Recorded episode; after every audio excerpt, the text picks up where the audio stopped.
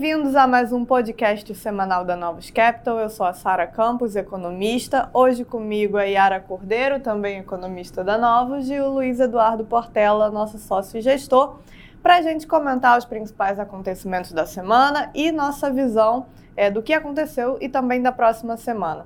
Então, no cenário internacional, o principal dado é, a principal novidade foi a inflação de agosto, mostrando uma pressão generalizada entre os componentes. O número vai exatamente na contramão ao que o Banco Central é, gostaria de ver, com a variação mensal tanto de bens como também de serviços acelerando em relação ao mês anterior. É, essa pressão disseminada ela fica clara quando a gente olha para as métricas alternativas do CPI, que buscam retirar os itens mais voláteis, né? como é o caso ali do Median CPI, divulgado pelo Fed de Cleveland, ou o Stick Price do, do Fed de Atlanta. Então, essas métricas que a gente gosta de acompanhar, elas mostram que o quadro da inflação segue bastante preocupante nos Estados Unidos. É, e somado a esse forte aumento da inflação, o mercado de trabalho segue mostrando sinais de aperto e de resiliência, com o número de pedidos de auxílio-desemprego caindo novamente essa semana. Então, é, é, muito daquilo que a gente vem é, conversando aqui ao longo dos nossos podcasts, chamando atenção é, para essa inflação bastante alta e, mesmo com alguma desaceleração da atividade que a gente começa a ver, é, nessa semana, por exemplo, a gente teve a divulgação dos dados de venda do varejo nos Estados Unidos, alguns indicadores regionais já para o mês de setembro, também mostrando é, alguma fraqueza da atividade. Nessa conjuntura de mercado de trabalho é, muito forte, inflação elevada, ela força o Fed a, a, rever a taxa de juros terminal e a continuar elevando é, a Fed Fund. Então, o, o crescimento aqui ele se torna secundário ainda mais com essa, essa força, acho que talvez é, até de certa forma inesperada, que essa altura do ciclo a gente ainda estivesse vendo um mercado de trabalho tão forte. Então, é, sem dúvidas, é um, o, o Fed já está no período de silêncio, né? a reunião acontece na semana que vem, mas a gente acha que, que é um dado que é, deixa o Banco Central mais preocupado. Alguns membros vinham comentando recentemente que estavam vendo alguns sinais é, ainda que iniciais, mais animadores é, para a inflação, mas como eu comentei, vai exatamente na contramão daquilo que eles falaram é, que gostariam de ver, que eram diversas leituras mensais mostrando desaceleração, é, mostrando variações menores, né? mais em linha com o que a gente via no pré-pandemia, que a inflação rodava ali é, ao redor de 0,2 mensal. A gente teve uma inflação core é, em agosto de 0,6 mensal, o que é bastante elevado é, no contexto de, de inflação americana. Então, o Fed vai se reunir com esse na semana que vem com esse toda essa, essa conjuntura e a gente acha que o, o mais provável é um aumento é, de 75 bips. Eles até gostariam de, de diminuir o pace eventualmente, mas acho que os dados é, não permitiram isso. É, inclusive, essa semana a gente chegou a discutir a possibilidade de um aumento de magnitude ainda mais forte. O mercado chegou ali a, a, a falar sobre a possibilidade de 100 bips, mas acho que o mais provável é 75, é, mantendo para frente a sinalização de que, de o, que, que, o que vai comandar é, o ritmo de altas vão ser os dados. Né? Então, deixando o guidance aberto, porque como a gente é, costuma falar, os bancos centrais perderam é, essa capacidade de dar guidance no, no momento de tanta incerteza. É, e aí a gente também teve ainda nessa semana é, o acordo ali entre o, o, governo e os sindicatos dos trabalhadores ferroviários que haviam é, ameaçado iniciar uma greve pedindo aumentos salariais. Então, é, nos chama a atenção que o Biden veio a público depois de comemorar o aumento.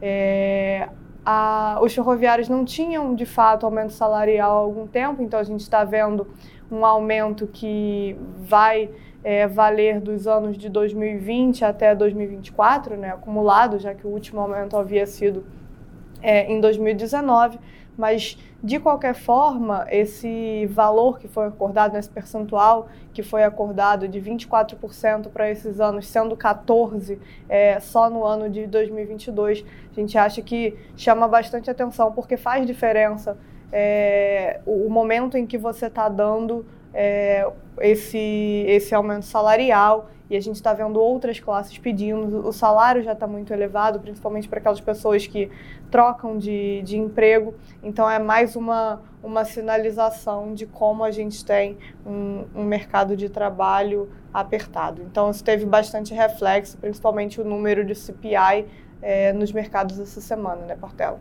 É, foi muito importante esse número.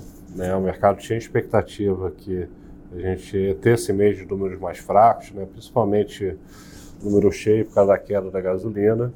Só que é, a pressão inflacionária está tá muito forte. Né? Como a Sara mencionou, o mercado de trabalho está muito aquecido, inclusive a gente consegue ver isso nos dados semanais né, de alta frequência, né, que tem mostrado que o mercado de trabalho segue bastante aquecido e a gente vai precisar de juros mais altos. Né? Então deixou de ser uma discussão de se o Fed vai subir 50, 75 ou 100, mas qual é o nível de juro que vai ser preciso para desacelerar o mercado de trabalho, ou seja, qual o nível de juros para causar uma recessão. A gente vai precisar de uma recessão para desacelerar a economia americana e né, afetar o mercado de trabalho para controlar a inflação. Então a gente abriu a semana num tom bem otimista, com o mercado comemorando o avanço da Ucrânia em certas regiões é, da Rússia, né, achando que, que com isso facilitaria um acordo é, com Putin, tá?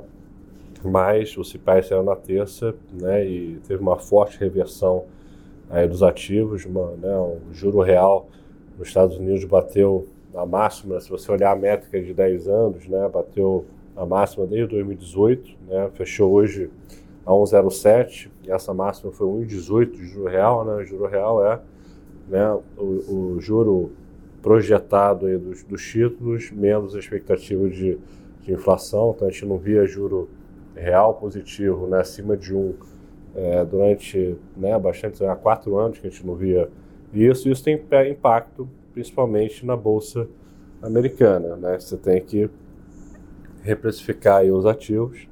É, então, o Nasdaq caiu quase 6% na semana. Né? O S&P 500 caiu quase né, 5% é, na semana. Né? Então, fazendo é, mínimos aí da, das últimas semanas. E, e tem tudo para esse juro terminal que saiu né, no mercado de 3,80 para 4,5, né, se for caminhando para 5, tem tudo para a Bolsa brigar ali nas, nas mínimas é, do ano, né? então vamos acompanhar daqui para frente. O juro de 10 anos chegou na máxima dele ali, foi ao redor de, de 3,50, o 2 anos fez nova máxima, né? subiu umas 30 bips é, na semana.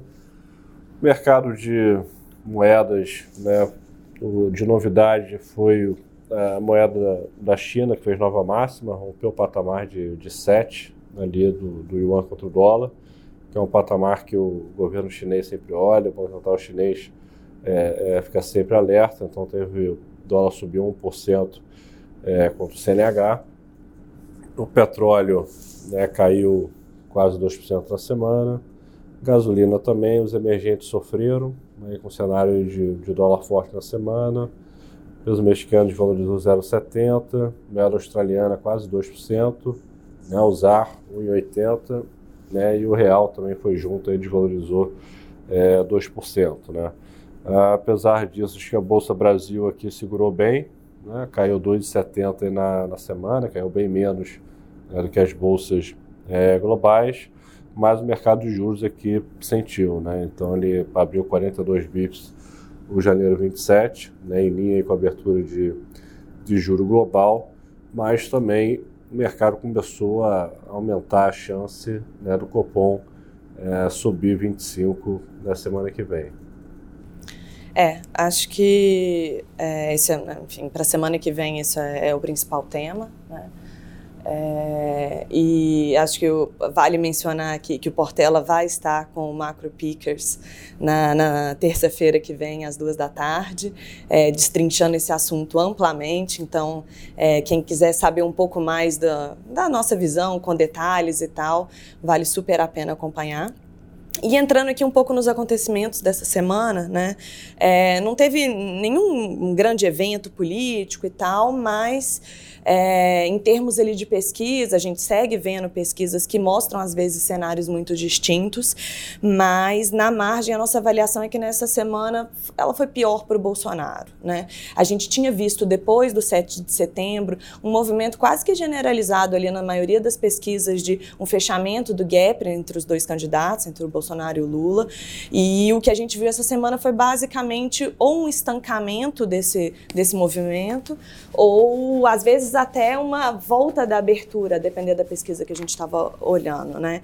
Então, significa que o Bolsonaro não conseguiu manter tração desse movimento ali iniciado com, com 7 de setembro. A eleição está se aproximando, o tempo está né, ficando cada vez mais curto, então é, é na margem pior para ele. É, além disso, essa semana a gente teve também decisão do STF a respeito da suspensão do, do da lei que estabelece o piso da enfermagem. Esse é um tema que o mercado está de olho, né? Então. Principalmente para ver de onde vai ser o dinheiro, né? Exatamente. E é justamente o que eles fizeram é isso, né? Suspende é, a lei até que você determine, faça estudos melhores, diga de onde vai sair o dinheiro, qual é realmente o impacto sobre os cofres públicos e tal. É, então, essa foi uma decisão relevante a mercado essa semana. E fora isso, é, os dados de atividade, né? A gente teve dado de serviço, de, de comércio, a proxy do PIB, é, dados que vieram conflitantes. É, por um lado, a gente teve, por exemplo, exemplo, a pesquisa mensal do setor de serviços melhor do que esperado, mostrando que esse setor segue ali sustentado. Por outro lado, é, o setor varejista veio bem pior, com indicação de que a política monetária está começando a pesar sobre o setor. E aí acho que para frente a perspectiva é naturalmente de que esses itens mais sensíveis a crédito, a política monetária continue insistindo, dado né, o estágio que a gente está é, no ciclo de política monetária, mas ao mesmo tempo tem uma perspectiva um pouco melhor para os itens é, relacionados à renda, porque, enfim, diante desses, né, dos estímulos estímulos fiscais e tal que tem agora no segundo semestre, isso deve dar uma compensada e deve segurar ali um pouco. É, e por fim, o IBCBR, né, que é a proxy do PIB, é, veio muito forte, é, muito acima do topo das expectativas que, né, de, dos analistas de mercado, é, e reforça que acho que não só que é, o setor agropecuário deve ter tido um, uma importância aqui no início desse terceiro TRI, mas também que a gente começa esse terceiro TRI forte e isso acabou levando a revisões altistas para o crescimento esse ano e em menor magnitude, mas também para o ano que vem, é, diante desse cenário um pouco melhor agora do que estava sendo esperado. Né? Semana que vem também tem Banco Central da Inglaterra nessa. nessa.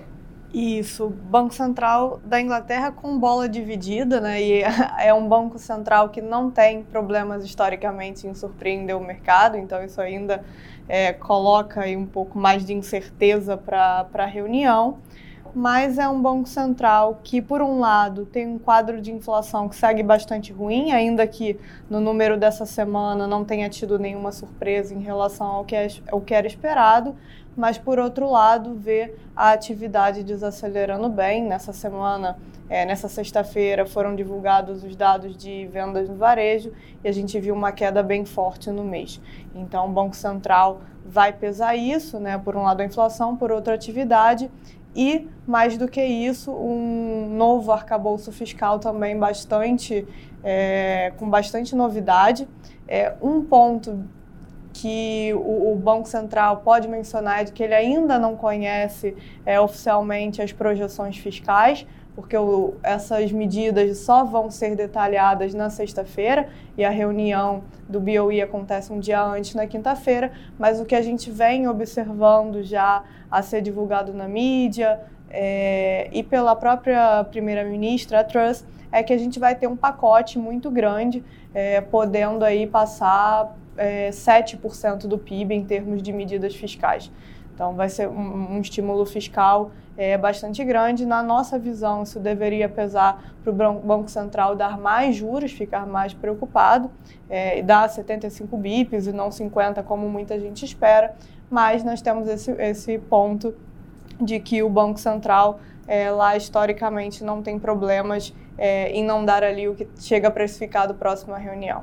Então, além da decisão do, do, do FED e do Copom na semana que vem, a reunião do BOE também vai ser bastante importante. É, e para complicar o cenário, né, a resposta hoje que o Putin deu, né, do avanço da Ucrânia ali na Rússia, foi de subir o tom, de fazer ameaças aí mais, mais graves, tá? É, o mercado tem discutido que ele pode usar né, armas é, mais fortes, né, que eles chamam de uma pequena bomba nuclear que consegue destruir um, um quarteirão inteiro, né, um bairro inteiro, uma cidade, como forma de, de mostrar a sua, sua força, e isso vai escalar a crise, né, podendo até a OTAN entrar. Então, a gente está num ambiente aí bem complicado, né, falando de juros, taxa de terminal de juros nos Estados Unidos mais alta, bancos centrais subindo aí no ritmo de 75 é, bips, né? a economia da Europa desacelerando, China não consegue sustentar a economia e agora se a gente, se a gente vê essa, essa guerra né, escalando, vai ser um ambiente bem ruim para os mercados na próxima semana. É, na semana que vem ainda vai, vão ser divulgados os PMIs é, de Europa que também vão ajudar a dar essa sinalização para a gente de quanto a atividade lá já está desacelerando. Então é isso, pessoal. Semana que vem tem mais. Obrigada a todos e até a próxima. Até a próxima. Até semana que vem.